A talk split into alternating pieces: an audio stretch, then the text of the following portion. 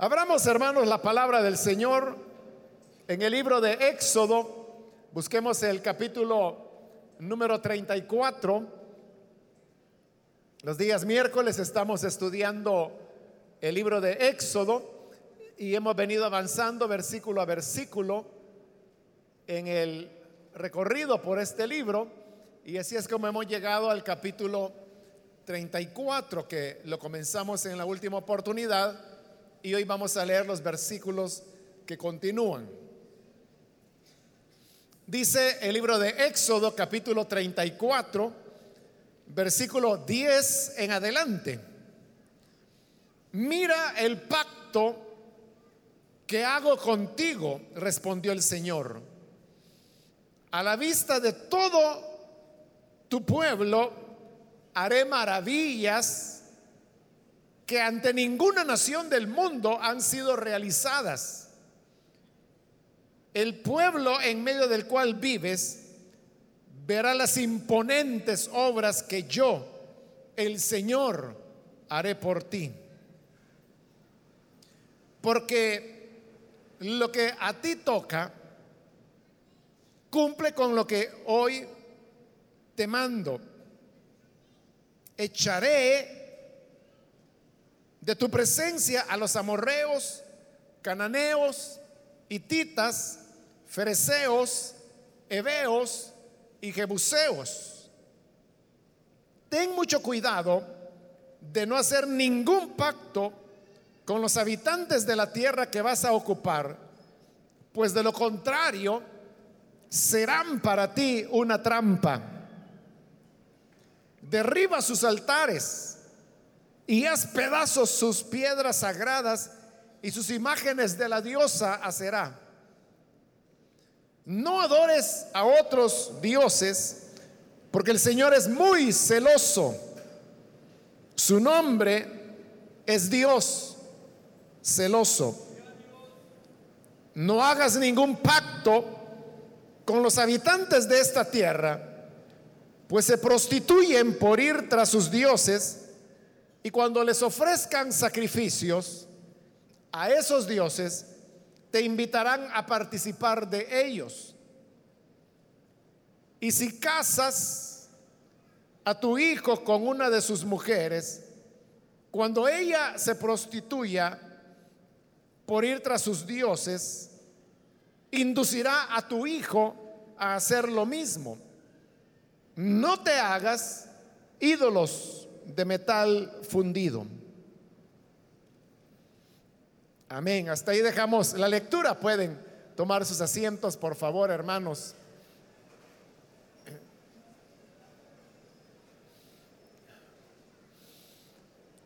Hermanos, en la última oportunidad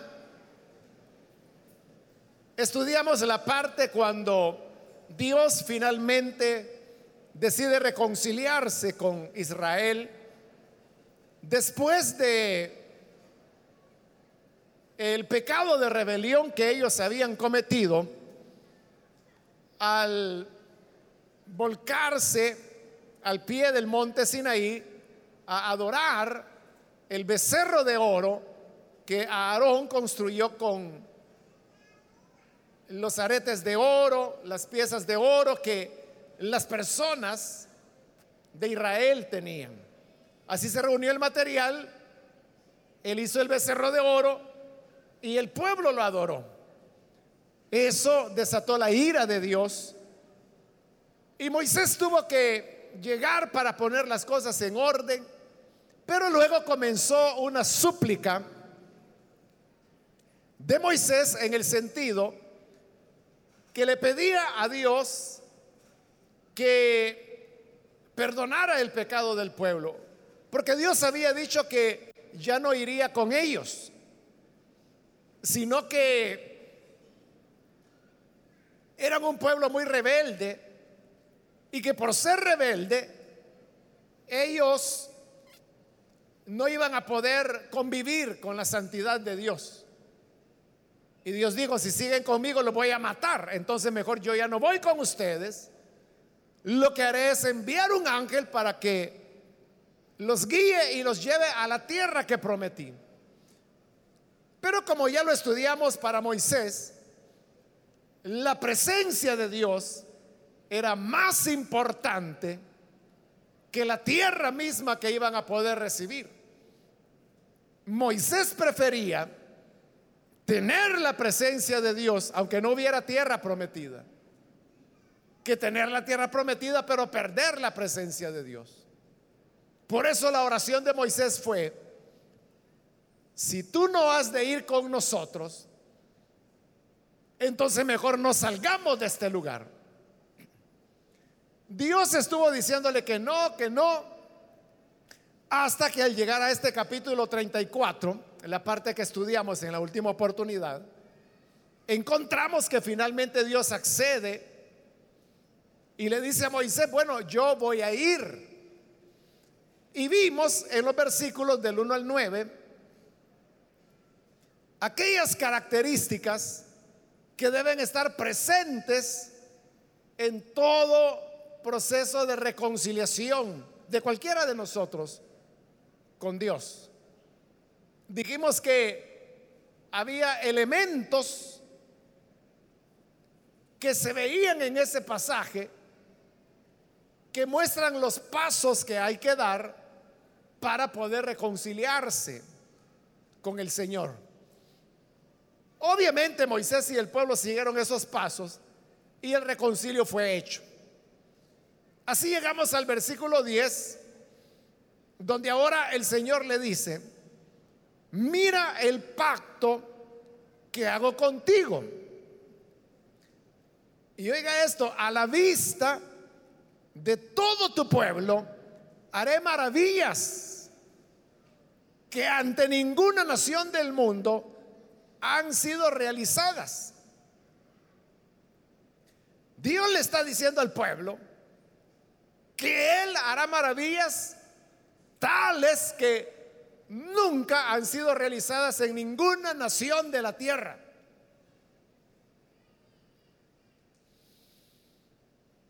Cuando uno oye esas palabras, uno se inclina a pensar que Dios está hablando de lo que ha hecho en Egipto las señales que culminan con la plaga que da muerte a los hijos primogénitos en Egipto, el paso por el Mar Rojo, etcétera. Que son temas que ya estudiamos en este libro de Éxodo. Y fueron cosas que en ninguna otra nación han ocurrido. Pero Dios no está hablando de lo que hizo en el pasado. Dios está hablando de lo que hará en el futuro.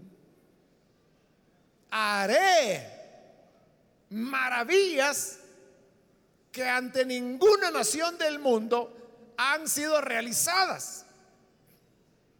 Y luego añade, el pueblo en medio del cual vives verá las imponentes obras que yo, el Señor, haré por ti. Es decir, Él está hablando de maravillas, pero en el futuro, que serán realizadas. Como a continuación del versículo 11 en adelante, se nos comienza a hablar de cómo iba a ser la relación de Israel con los moradores de la tierra a la cual Dios les llevaba. Eso nos lleva a pensar que las maravillas de las cuales Dios está hablando, son las maravillas que Él hará para que su pueblo pueda entrar a poseer la tierra que Él les prometió. Estas palabras de Dios, cuando dice, haré maravillas, hay que tener muy presente a quién Dios se las está diciendo. Se les está diciendo a Israel, lógicamente. Pero ¿cuál Israel? El Israel que ha pecado contra Dios, que se hizo un Dios ajeno, que se hizo una imagen, que la adoró, que se postró delante de ella. Fue un fracaso espiritual el que Israel tuvo. Pero a ese Israel es que hoy Dios le está diciendo, haré maravillas. Y este pueblo verá las cosas que yo voy a realizar.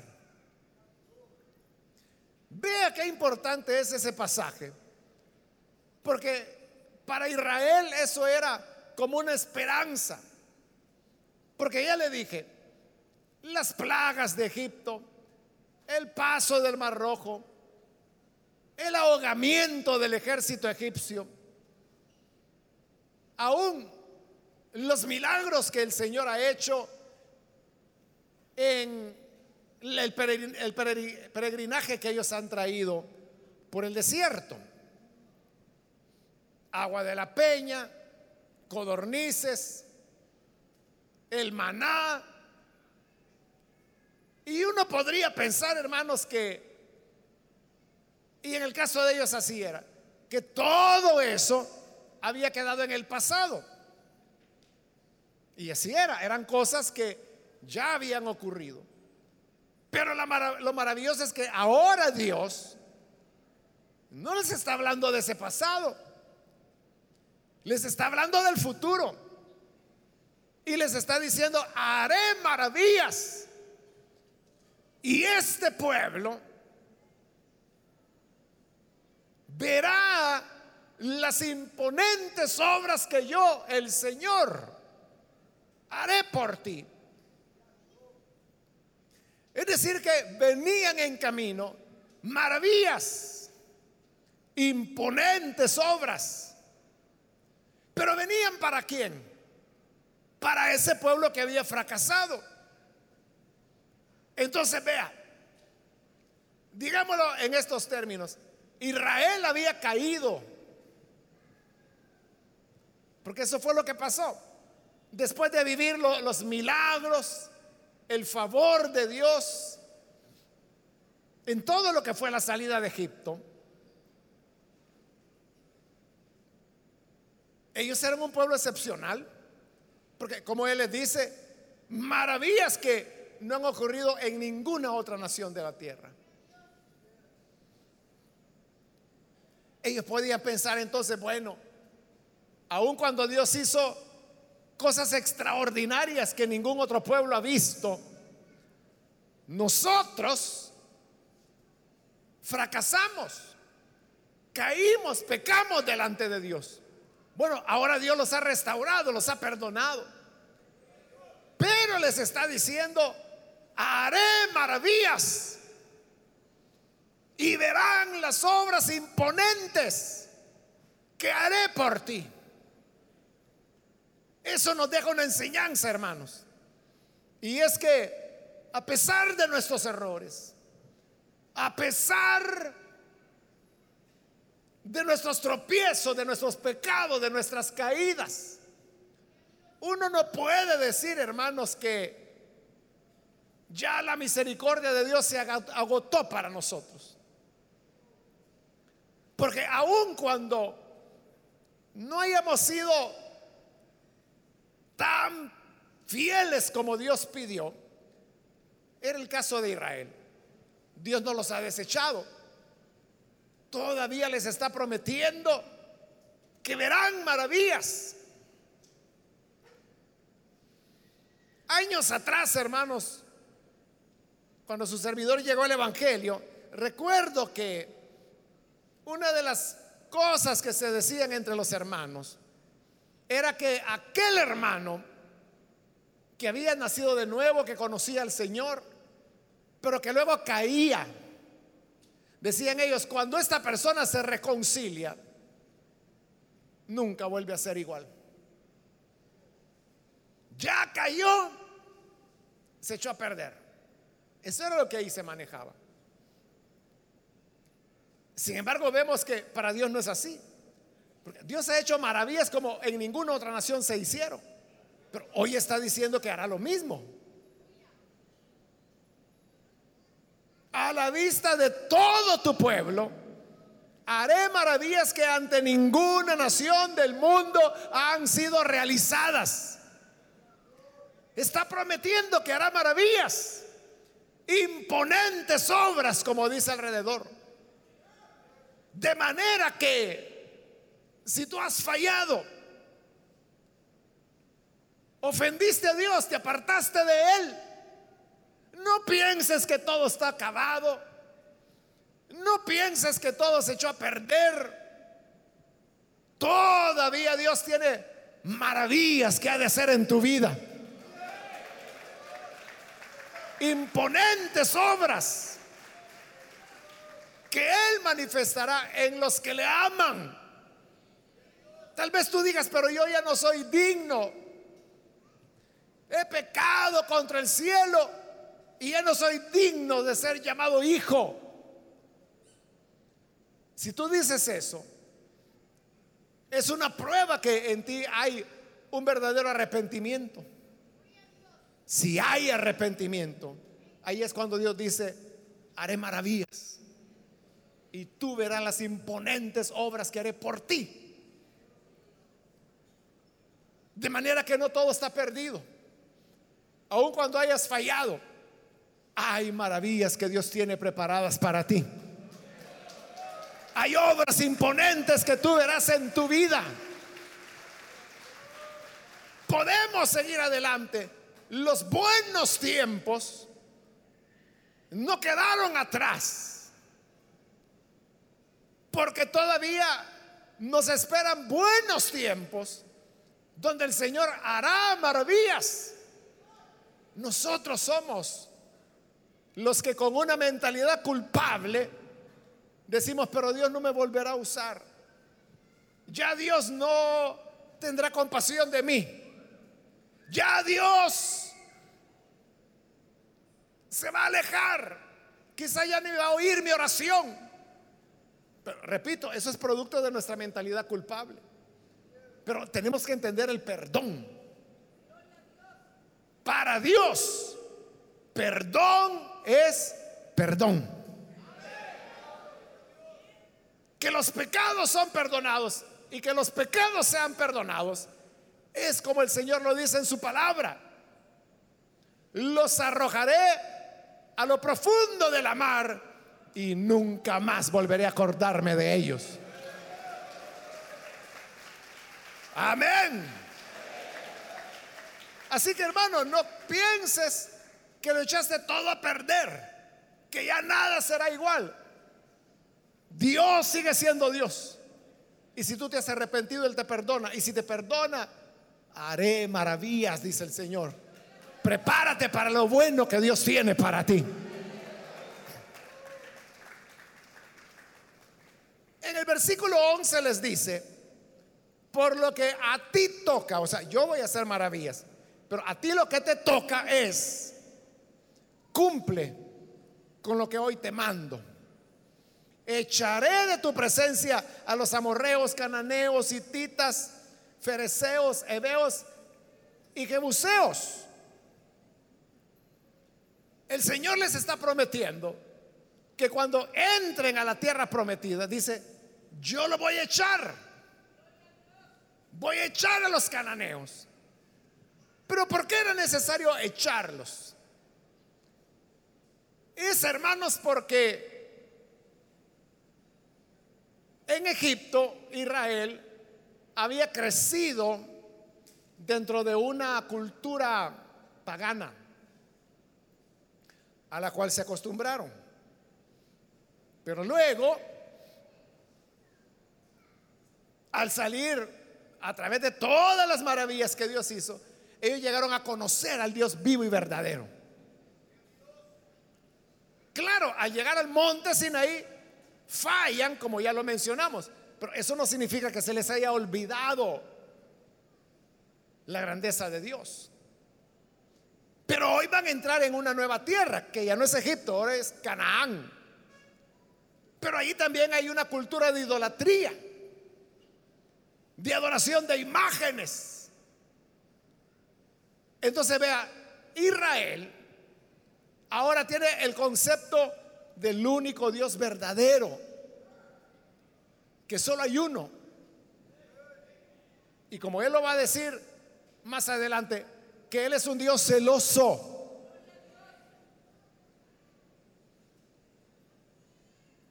Por lo tanto, Él no va a compartir a su pueblo con nadie. Pero hoy que entran o entrarán a la tierra prometida, se van a encontrar con otros pueblos, que esos siguen en el más hundido de los paganismos. Entonces, para que no vayan a mezclarse, es que Dios mejor decide separarlos y por eso dice, los arrojaré. Echaré de tu presencia a los amorreos, cananeos, hititas, fereceos, heveos y jebuseos. está hablando de desplazarlos. Y los va a desplazar para que quede la tierra habilitada para que el pueblo de Israel entre a poseerla. Sin embargo, estos pueblos no es que iban a desaparecer. Ellos iban a mantenerse eh, debilitados, pero viviendo.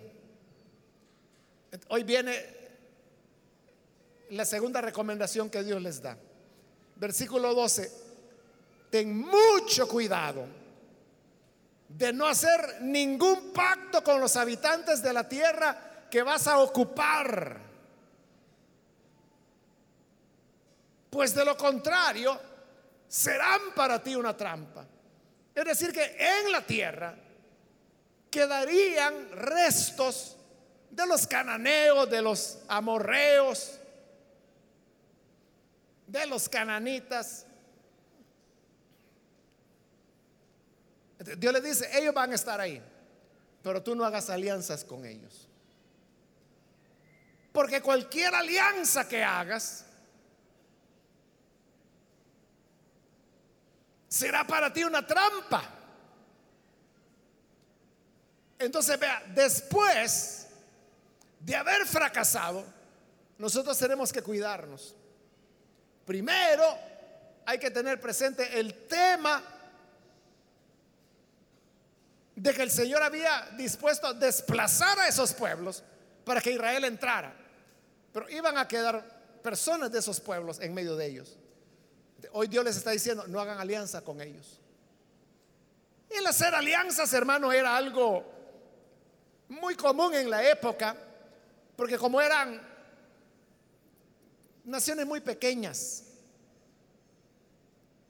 se apoyaban las unas a las otras, y la manera de apoyarse era haciendo alianzas.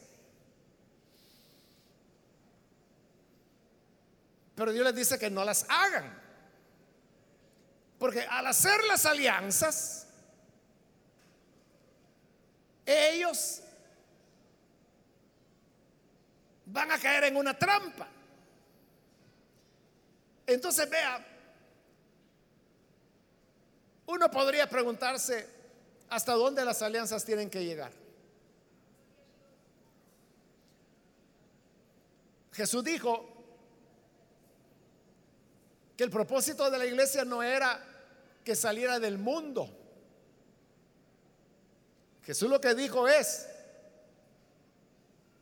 Padre, ellos están en el mundo. No te pido que los saques del mundo, sino que lo guardes del mal. El Señor no nos ha dejado para que nos separemos del mundo, sino que como Él dijo, no te pido que lo saques. Si el deseo de Dios fuera que saliéramos del mundo, ya nos hubiera sacado. Pero ¿por qué nos ha dejado? Porque Él quiere que seamos luz. Y la luz se necesita donde hay tinieblas. Me recuerdo, hermanos, hace años, décadas ya realmente, que un señor que tenía sus ciertas comodidades, él estaba en un proyecto de construir una colonia, a la cual él le había puesto el nombre de colonia cristiana. Y él me dijo, mire, el propósito, me dice, de esta colonia es que ahí solamente vivan personas nacidas de nuevo, familias donde todos son cristianos y han nacido de nuevo. Y él decía, porque mire, ahí no vamos a estar oyendo música mundana del vecino, no habrá conflictos que el fulano le tiró la basura al otro. Los niños podrán jugar sabiendo que no van a hallar ahí amiguitos que les ofrezcan drogas porque los otros también son cristianos. Él me dijo, ese es el proyecto. Jamás volví a oír, o sea, desde que él me, me habló, yo creo que nunca lo hizo porque yo no sé que exista una colonia que se llama colonia cristiana. Creo que nunca lo hizo. Pero vea, esa no es la idea de Dios. La idea de Dios no es que los cristianos nos separemos y hagamos una muralla y nos ocultemos. Dios lo que quiere es que seamos luz en medio de las tinieblas del mundo. Pero para eso hay que estar en el mundo, como Jesús dijo. Y estando en el mundo, o sea, ¿cómo se logra dar testimonio? Yo le pregunto, ¿usted tiene amigos que no son creyentes? ¿Tiene buenos amigos, amistades que no son creyentes, no son cristianos?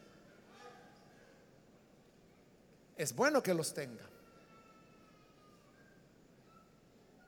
Y usted puede decir, pero o sea, ¿y yo cómo voy a ser amigo de un borracho? ¿Y cómo voy a ser amigo de un sinvergüenza? ¿Y, cómo voy a ser amigo de ese fulano que está en adulterio, tiene a su esposa por allá sufriendo y él feliz con la amante? ¿Cómo voy a ser amigo de él?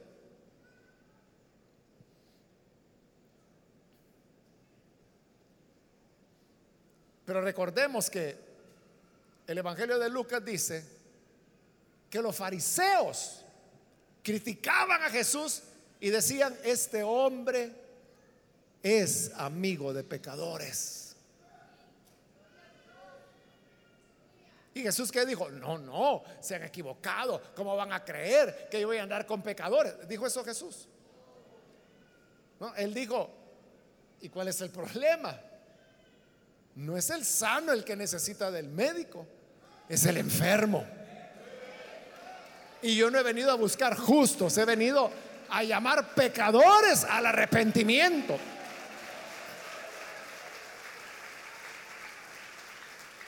Pero, ¿cómo vamos a traer pecadores al arrepentimiento si no relacionándonos con ellos? Que a usted le digan, ah, no, ese hermanito está mal. Solo amigos pecadores tiene. Mire, esa es la más grande honra que puedan decir de usted. Porque lo están haciendo igual a Jesús, a quien lo llamaron amigo de pecadores. Entonces, nosotros hermanos, estamos en el mundo, debemos establecer amistades con los pecadores para imitar a Jesús. Pero aquí viene el punto que yo le decía. ¿Hasta dónde deben llegar las alianzas? ¿Hasta dónde la amistad? Es lo que Dios les está diciendo. Miren, con ellos no hagan alianzas porque van a caer en una trampa. Entonces, ¿cómo podemos hacer para no llegar a ese nivel de alianza, llamémosle, o de amistad, que nos haga caer en una trampa? Igual, siguiendo el modelo de Jesús. ¿Usted sabe quiénes eran los amigos de Jesús? Las prostitutas, los cobradores de impuestos que se les consideraba los más grandes pecadores, los extorsionistas, los ladrones. Esa era la gente con la cual Jesús andaba. Pero ¿qué hacía Jesús? Yo le pregunto, ¿alguna vez Jesús comenzó a hablar el lenguaje de los vulgares? ¿O alguna vez Jesús tuvo alguna actitud maliciosa hacia las prostitutas que normalmente le acompañaban? Sabemos que no. Era lo contrario. La vida santa de Jesús transformaba a estos pecadores. Es lo que ocurrió en la casa de Saqueo. ¿Se acuerda? Saqueo se sube al árbol porque era chiquito, no podía ver a Jesús. Y cuando Jesús va de camino, sabe que ahí arriba está Saqueo y le dice, Saqueo le dice, baja de ahí, porque hoy voy a cenar en tu casa. Y Saqueo rápido, feliz, se baja y prepara la comida. Y Jesús va a casa de Saqueo. Otra vez lo criticaron. Uy, miren con quién está Jesús. Con el cobrador de impuestos. Qué bárbaro. Ese no es un lugar para un hombre de Dios. Lo criticaron. Pero Jesús estaba dentro, en la casa de saqueo, y simplemente estaban comiendo. Y vean lo que dice la escritura. Jesús ni siquiera abrió su boca, no dijo nada. Solo estaba comiendo y comiendo. Y comiendo estaba cuando saqueo de su iniciativa se pone en pie. Y él dice, Señor, la mitad de mis bienes la voy a repartir entre los pobres. Y si hay alguien a quien yo haya defraudado, le voy a devolver cuatro veces lo que le defraudé. Y era fila de gente a la cual él había defraudado. Entonces Jesús dijo, hoy la salvación llegó a esta casa, porque él también es hijo de Abraham. Entonces, ¿qué pasó? Repito, Jesús no dijo una palabra. ¿Qué movió entonces a Saqueo? A repartir sus bienes y estar dispuesto a restituir a los que él había estafado. ¿Qué lo hizo? Ver a Jesús simplemente. ¿Y qué estaba haciendo Jesús? Cenando, nada más. Solo ver comiendo al Hijo de Dios le partió el corazón a Saqueo. Esa fue su conversión. Eso es lo que se espera de los creyentes, de nosotros. Que vayamos en medio de la oscuridad del mundo para que con la luz del Evangelio que Cristo ha puesto en nosotros, las personas vean nuestro ejemplo. Como dijo en el Sermón del Monte el Señor, que vean sus buenas obras. Y cuando mostramos nuestras buenas obras, la gente cree. Hay una conversión, aunque no haya uso de palabras, porque lo ven el Evangelio en su vida. las alianzas, ¿cuál es el límite? Preguntábamos. La alianza es donde usted no salga comprometido, sino que la alianza debe ser crear las condiciones para que con su vida usted pueda dar testimonio de su fe, sea con palabras o sea con hechos.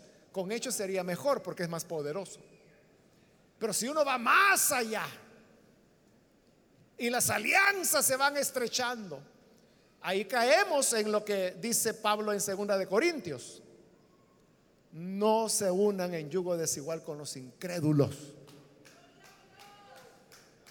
Pero eh, está hablando ya de alianzas estrechas, como el matrimonio, por ejemplo. ¿Qué comunión hay entre la luz y las tinieblas? Pregunta. ¿Qué comunión entre el templo de Dios y el templo de Satanás? Entonces, no se pueden hacer alianzas tan estrechas que nos comprometan, pero sí podemos establecer amistad para llevarles el mensaje del Evangelio a los perdidos. Amén. Versículo 13. Derriba sus altares y haz pedazos sus piedras sagradas y sus imágenes de la diosa Aserá. En la religiosidad cananea, la diosa Aserá era la esposa de Baal. Y los dos, tanto Baal como Aserá, eran dioses de la fertilidad. Y por eso es que el culto a Baal y a Sera estaba relacionado con lo que se llamaba la prostitución sagrada, que era el ejercicio de la prostitución, pero religiosa, como una forma de culto a Baal y a Aserá. El Señor les dice, mira, todos esos dioses, destruyelos las piedras sagradas que ellos adoren, rómpelas. Destruye las imágenes de hacer. Pero ¿por qué tenían que hacer esa destrucción? Para poder eliminar aquellas cosas que podrían inducir al pueblo de Israel de nuevo al pecado. Dios no iba a estar haciendo maravillas para que volvieran al pecado. Pero romper los ídolos hablaba de una decisión radical, de un paso radical.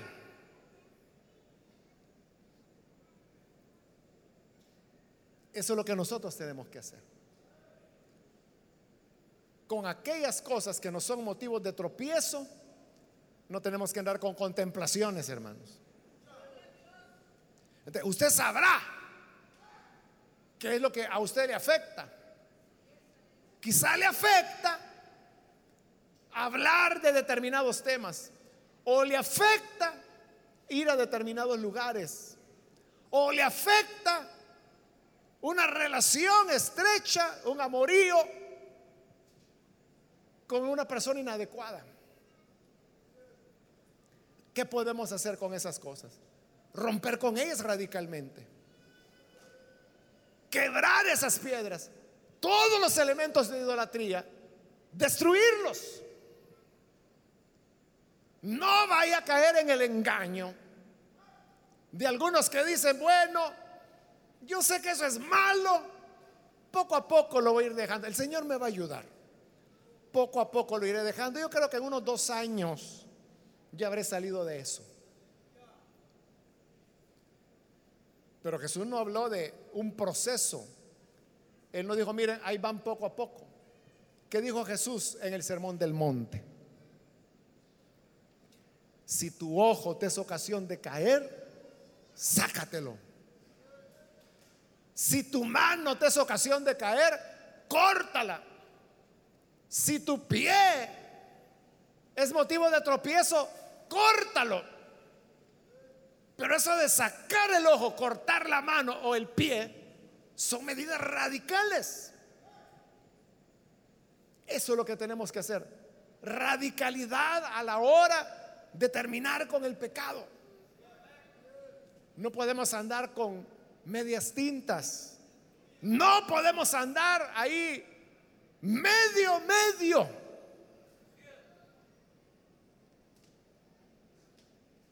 tenemos que eliminar todas aquellas cosas que nos son ocasión de caer. Para que podamos ver las maravillas que el Señor dice que hará en medio nuestro. Amén.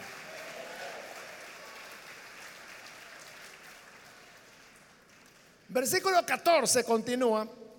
No adores a otros dioses porque el Señor es muy celoso su nombre es Dios celoso. Su gloria no la va a compartir con nadie. Así como Él es exclusivo para nosotros, nosotros debemos ser exclusivos para Él. ¿Eres tú exclusivo para Dios? ¿O tienes tu corazón partido? Hay una parte de tu corazón que es para Dios, pero hay otra parte en que lo tienes en otras cosas de la vida que pudieran ser pecado, pudieran no ser pecado, pero aunque no sean pecado, arruina tu relación con Dios. Hace unas semanas hablaba conmigo una hermana y me hablaba que tenía conflictos en su matrimonio. Y ella me decía, eh, mi esposo me dice, eh, trabaja toda la semana y los fines de semana que deberíamos venir a la iglesia, me dice, él no viene y tampoco está con nosotros en la casa. Y le digo, bueno, ¿y por qué no está? Y me dice, es que él es fanático del fútbol, me dijo a él le encanta jugar, entonces se va a jugar. Ahora, si uno pregunta, ¿el, fútbol es malo? ¿Es un pecado? ¿Es pecado el deporte? Lógicamente que no. No es algo malo. Pero ¿cómo se siente esta esposa? Que el tiempo que ella quiere para ella, para sus hijos, y que quiere que él esté en la iglesia, él no puede hacerlo, porque prefiere estar jugando. Entonces, el deporte no es malo, pero cuando comienza a dañar la relación espiritual y familiar, ahí se constituye en algo malo.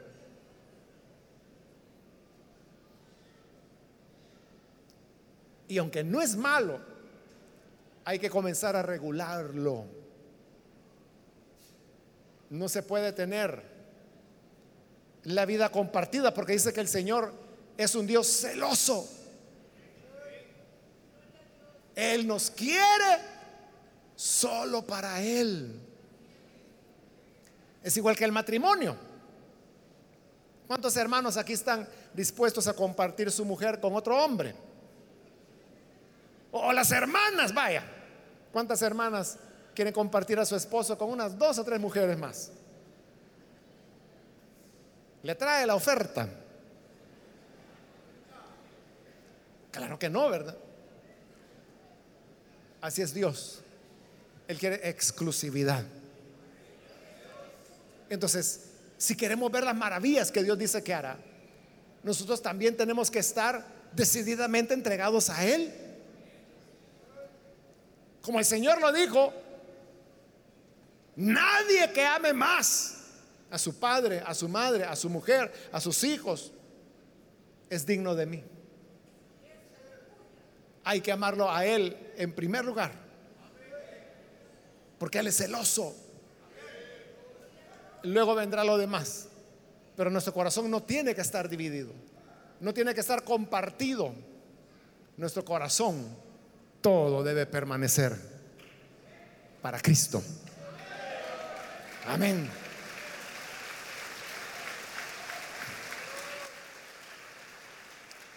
Versículo 15 dice, no hagas ningún pacto con los habitantes de esta tierra, porque se prostituyen por ir tras sus dioses.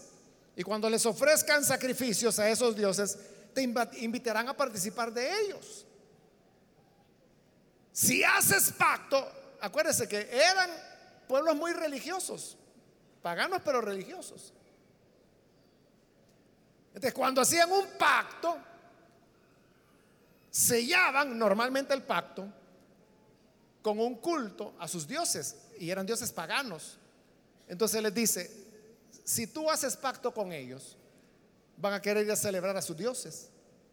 Y como tú eres el del pacto, te van a invitar y ahí vas a tener peligro de fallar nuevamente. Por eso yo le decía, uno tiene que saber a qué se compromete. ¿Cuál es el pacto al que estamos llegando con otras personas? Son acuerdos o pactos que nos comprometen Aquí era a la idolatría. Hoy pudiera ser a la idolatría también, pero también pudiera ser que nos compromete a movimientos sucios. Si se trata de un negocio, quizás el incrédulo le va a decir, mire, ¿y por qué no utilizamos doble factura? Y así evitamos pagar el IVA, nos quedamos con ese dinero, más ganancia. Ahí es donde dice, si vas con ellos, te vas a prostituir detrás de sus dioses. Por eso tenemos que ser tan cuidadosos, hermanos. Tenemos que cerrar el círculo, por decirlo de alguna manera, para que no venga la maldad sobre nosotros. Versículo 16. Y si casas a tu hijo con una de sus mujeres paganas. Cuando ella se prostituya por ir tras sus dioses, inducirá a tu hijo a hacer lo mismo. Ese era el problema de casarse con un incrédulo. Y el problema es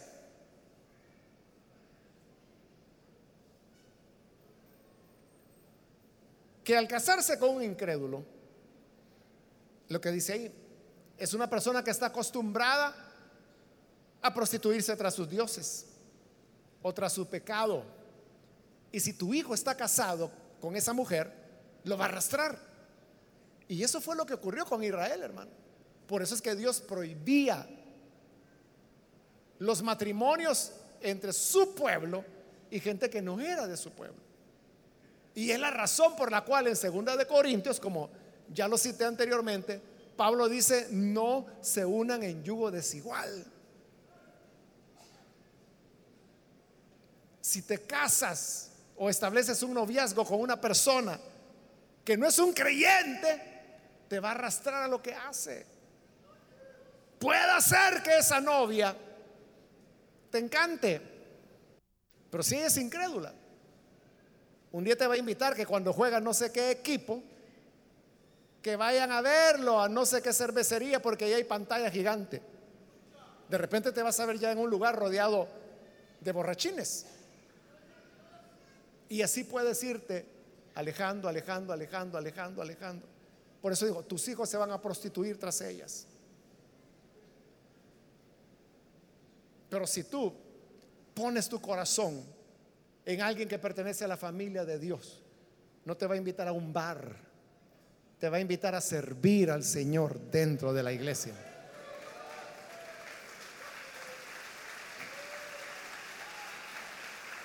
Eso es lo que hay que buscar. Y termina el pasaje con el versículo 17, no te hagas ídolos de metal fundido, como el becerro que acababan de hacer no lo hagas. Al no hacerlos, sus corazones iban a ser preservados. Entonces vea todas estas instrucciones que Dios está dando. Él dice, yo voy a hacer maravillas, pero a ti lo que te toca es esto. Y todo lo que hemos visto se resume en esto. Guardarnos, cuidarnos para no fallarle al Señor. Él promete hacer maravillas. E-, Él está diciendo lo que se vivió en el pasado, las maravillas del ayer. Fueron maravillas cual nadie ha visto en ninguna otra nación. Pero continuaré haciendo maravillas en el futuro. Pero debes hacer esto, debes cuidarte, apártate del mal, no hagas alianzas estrechas con los pecadores, no te unas en yugo desigual, cuídate, destruye todo aquello que puede ser motivo de tentación para ti, aléjate. Cuando nos guardamos para Dios, para ese Dios que se llama celoso, es cuando contamos con su favor y es cuando Él en su misericordia hará maravillas en medio nuestro. Amén, gloria a Dios.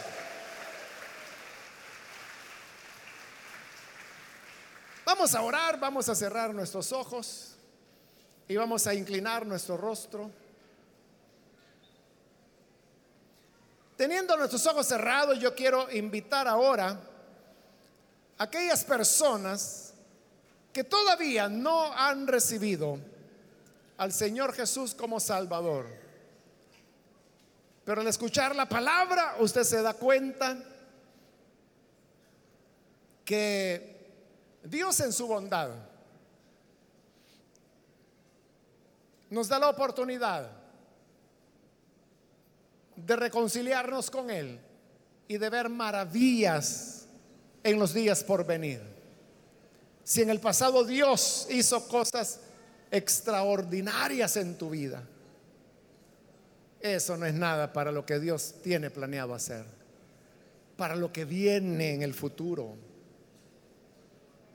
Por eso yo quiero invitar, si hay con nosotros algún amigo o amiga que por primera vez necesita recibir al Hijo de Dios.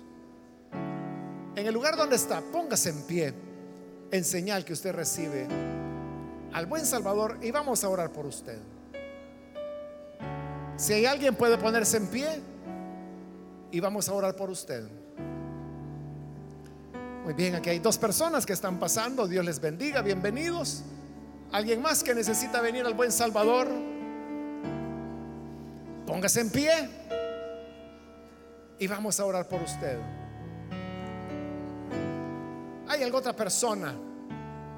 Hoy es día de reconciliación. Hoy es el momento cuando Dios quiere tener misericordia de usted. Necesita venir, póngase en pie. Ahí en el lugar donde está, con toda confianza, póngase en pie y vamos a orar por usted.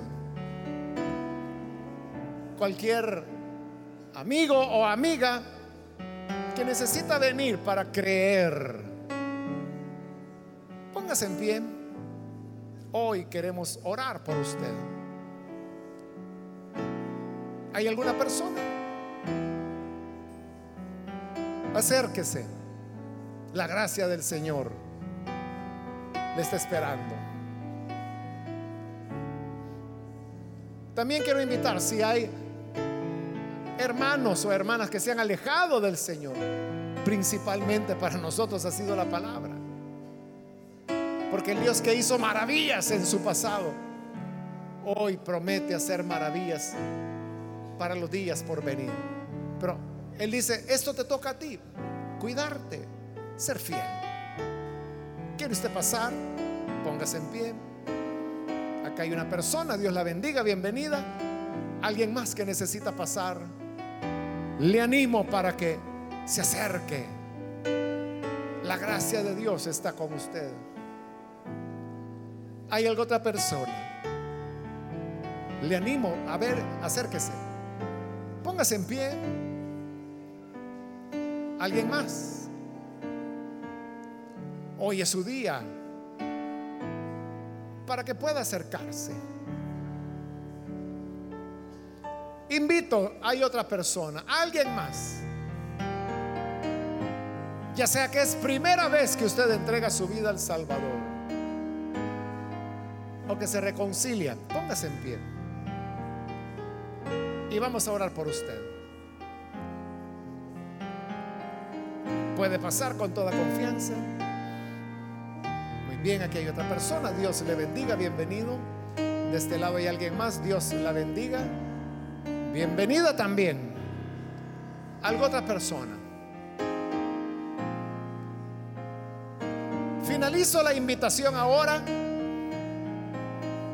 Pero si hubiese alguien más, le invito para que se ponga en pie y oraremos por usted.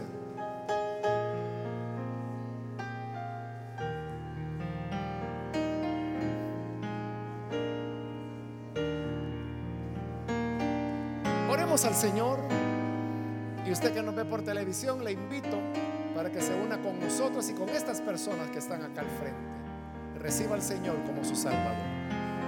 Padre, te damos las gracias por las personas que están aquí, que vienen, Señor, para creer en ti por primera vez o que están reconciliándose.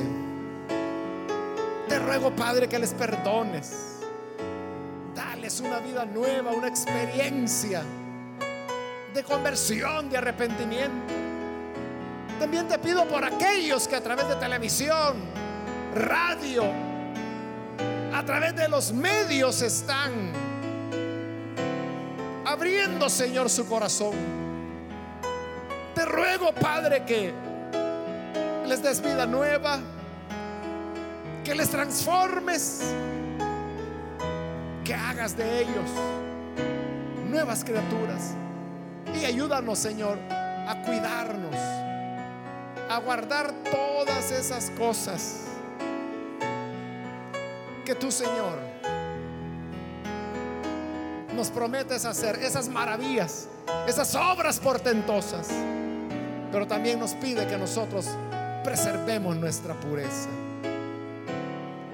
En el nombre de Jesús, nuestro Señor, lo rogamos. Amén.